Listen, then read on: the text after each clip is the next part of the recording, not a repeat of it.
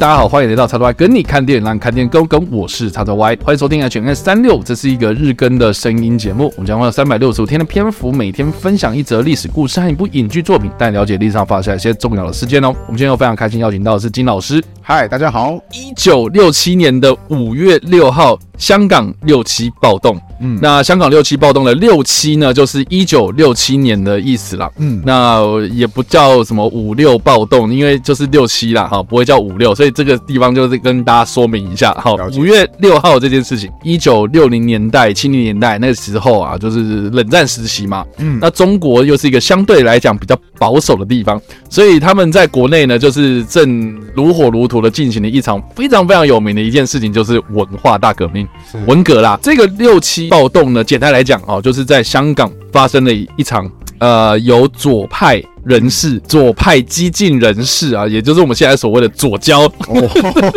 所引发的一个呃所谓的暴动。那他们暴动的目的是什么呢？啊，其实就是啊这些左派激进分子呢，就是比较亲共一点点的思想啊，嗯，所以就是啊亲共人士，然后他们发起了对于这个工人哦反政府的示威游行，然后目的呢，最终的目的是希望借由这样子的暴动，然后来推翻啊这个港英政府。嗯，哦对，那英我们也都知道说英国他们。嗯，其实就是呃，香港之前是英国的殖民地嘛，对，所以对中国人来讲啊，这个地方算是一个历史的伤痛吧，就是继这个鸦片战争之后被割让出去，呃，就算是一个被割出去的一块肉，那当然就是想办法想要把它补回来，那所以就是呃，这种这这这件事情。然后再加上说哦，中国他们在文革，然后他们希望就是说有一个破除老旧思想，然后破除陋习啊，然后把以前的这些荣光给找回来，Make China Great Again 嘛，Yeah. 所以基本上就是这个样子。那六七暴动呢，或是称为一九六七香港左派暴动啊，都有很多不同的呃名称啊。但是重点就是在一九六七年所发生的这个暴动，算是冷战期间啊，或者在香港回归之前哦，所有的香港暴动之中啊，算是影响最大的。嗯啊，因为这场暴动之后啊，其实就某种程度来讲，就是有点影响了香港人对于中国或是呃左派思想啊啊他们的一些呃这个这个这个印象哦，就是变得非常不好。对，所以。你知道为什么？就是他有有一派人，就是在香港回归的时候，其实并不是这么的愿意啦。对，那个时候好像还有一句话叫什么啊？九七大限快要到了，这个样子。因为香港是一九九七年的时候准备回归，那个时候其实香港有很多电影，他都会说啊，九七大限快快到，你要怎么样？我印象当中最深刻是有一部电影叫什么《富贵逼人》，《富贵逼人》这部电影吧，它第二集就在讲说，就是说，哎，九七年快要到了，哎，很多。香港人说：“我们是不是要移民跑去加拿大这个样子？因为他哦，感觉起来就是华人也有一些地方在那边啊。然后他以前有点英国文化，那边是不是比较好呢？如果留在这边的话啊，万一中共统治我们该怎么办？然后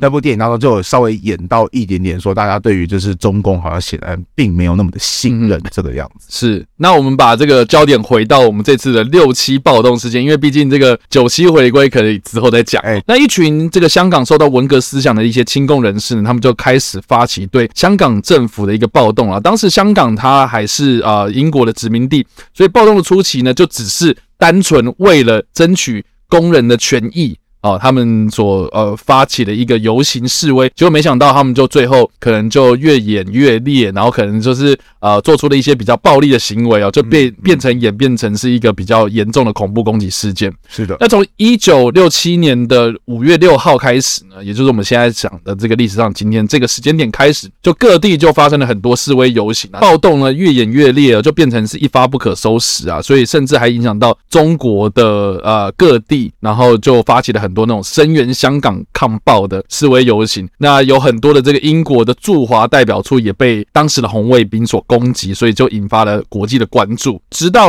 十二月，你想看哦，五月到十二月中间就是已经超过半年。对。这半年呐、啊，应该说这超过半年的这个时间，到了十二月的时候才开始慢慢降温，所以你可见中间真的是，我觉得你也不用上班，你也不用上工啊，你也不用去上课啦，就是中间空转了很久这样。怎么好像最近也发生了？对，很有即视感嘛。我觉得基本上就是这个样子，没有错。好，总之就在到了十二月之后呢，他们的这个暴动才陆陆续续的降温哦。哦，甚至是这个港英政府啊，他们组织了一个就是比较特别的警队，然后来平息这个暴乱。那香港政府呢，普遍对于这个暴动的激进左派或是亲共人士，就原本一开始想说，哦，他们就是表达自己的政治理念嘛，那呃就变成比较反感，所以就造就了一波的香港移民潮。那有部分的呃历史学家有研究，就是说六七暴动之后到一九九七年的香港回归为止，啊、呃，香港经济就开始复苏啊，也是因为呢，在没有太多这种亲共人士的干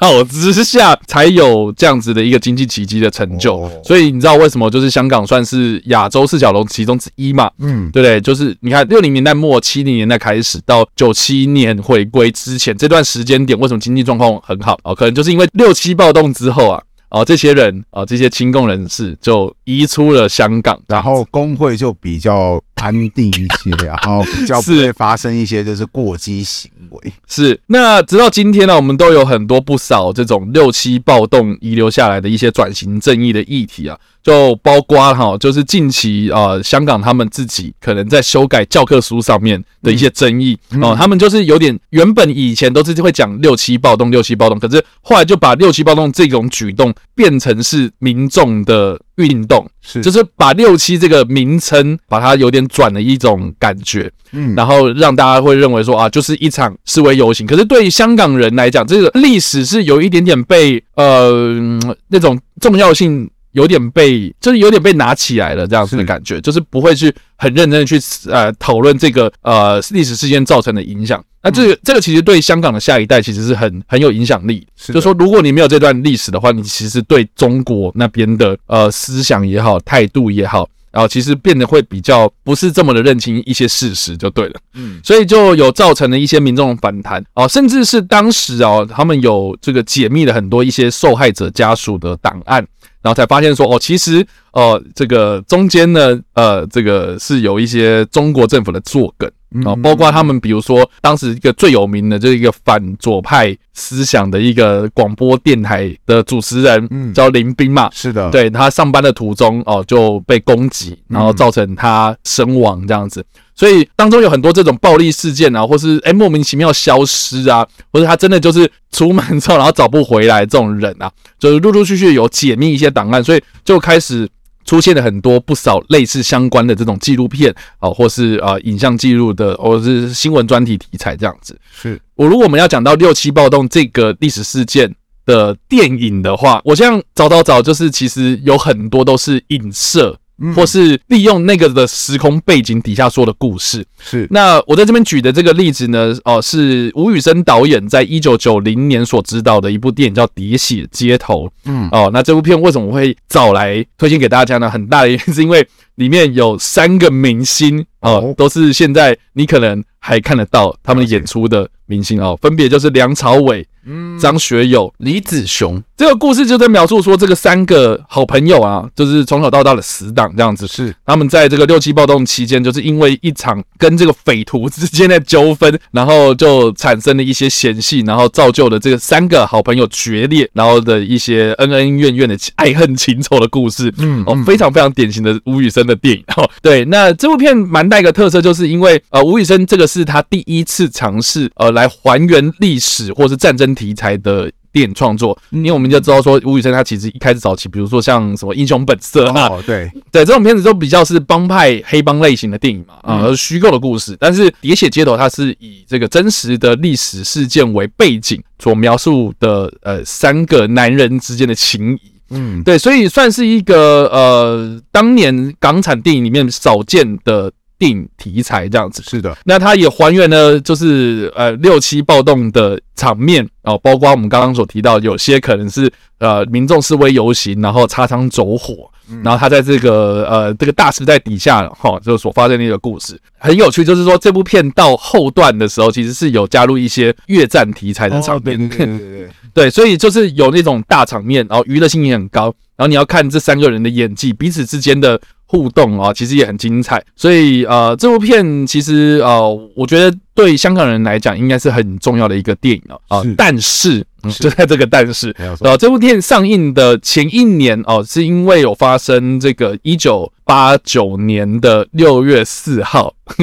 这个中国一直都在藏币的这两个数字啊，六四天安门事件发生嘛，所以是当时的香港民众就对于这种动作啊，或者战争类型的题材，其实是已经失去了一点点兴趣的这样子。嗯嗯嗯。所以这部片子上映的时候，其实我觉得不合时宜啦，就不在那个话题之上，所以。就让这部片其实就默默的上映，然后默默的下档了。是，哎，对，其实我觉得那比较可惜啊。对啊，其实我觉得就好像现在在台湾，假设如果有人拍战争类型的国片，我觉得大概也是嗯，准备就是上架之后很快要准备迎接下架，就是那个时代氛围不对的话，有的时候就算你制作精良，可能。也正好不对观众的口味，有点可惜。对对对，但是不管怎么样，就是呃，《喋血街头》这部片呢，哦、呃，在这个香港的金像奖或者在金马奖上面呢，几乎都得到像是导演啊、嗯、男主角啦、摄影啊、剪辑等等这些技术奖项的入围哦、呃。虽然有些没有得奖，但是呃，基本上它它是一个品质受到肯定的一部动作电影，这样是，所以就推荐给大家。好的，我还蛮好奇，就是六七事件，金老师对这件事情有什么印象，或是你之前有提到过一些什么样的资料吗？哦，其实我要我要坦白告诉大家，我也是因为这这次要录节目，所以我才去恶补了这个事件。嗯，但但其实那个什么，我自己在，因为我从小看香港电影，就是是电影台什么东森啊，或者是电影台，他们很很常播香港电影嘛。我会发现说，在香港电影有的时候他们会播到说，哎，原来以前香港它其实有国民党的势力，也会有就是共产党的势力在。我说亲共或是亲台，对对对对对。然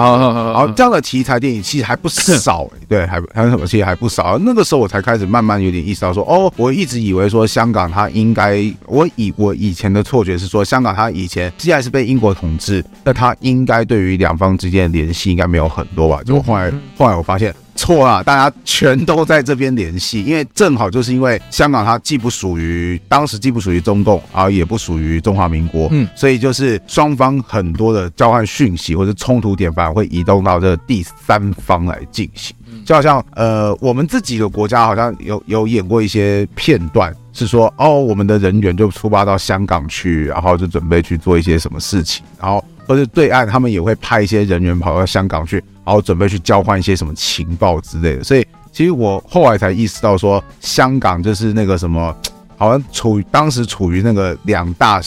两大政治的意识形态之下，它其实民底下的民众可能会有蛮多波折的这个样子。嗯嗯嗯。我突然想到一点，就是我突然想到一件事情，好像也是梁朝伟有主啊，正好也是梁朝伟跟张学友 OK 主演的一部电影。好像叫什么阿飞与阿基吧，就是啊，对。然后当中我觉得有一个很酷的角色叫做关公，对，他角色名称叫关公。哦，OK，他他他是他打外星人吗？啊，他不会砍外星人，但是那个那个关公是黑社会，对，OK，他是黑，他香港黑社会老大。嗯，他他就说什么台湾有国民党，大陆有共产党，可是我们全都是香港黑社会，你们可以加入我们的关公党啊！我那时候想说，这小那 好中二哦。对啊，超好，而且而且是是我还跟他一起大喊关公党，关公党这样子，然后。我那个时候还想说，哎，这部电影为什么要特别提到是台湾有国民党，然后大陆有共产党？重新看这个资料就会发现，哦，原来是因为其实这两个政党，它即便没有实际踏入到那个岛屿当中，应该说香港地区当中，但其实双方的在私底下角斗，或者说对于民众的一些认同感，其实应该是有蛮深远的影响的，所以。对，造成这样的事件，其实蛮有趣的一点就是说，我们今天在讨论六七暴动。其实我去年其实有做了一支影片，也在讨论，然后也是同样推荐这部片这样。了解。然后底下就有一些香港的朋友，或是有一些香港的朋友来私讯我，哦，就来告诉我，就是说我里面讲的东西，其实有一点点不是这么的客观，或是好像有点把这件事情看得太轻。因为对于香港人来讲，这件事情真的超级重要，所以你就你可以可以感受到，就是我们刚刚讲到了，就是他在修订教科书的时候，其实是呃可以造成这么大的反弹哦。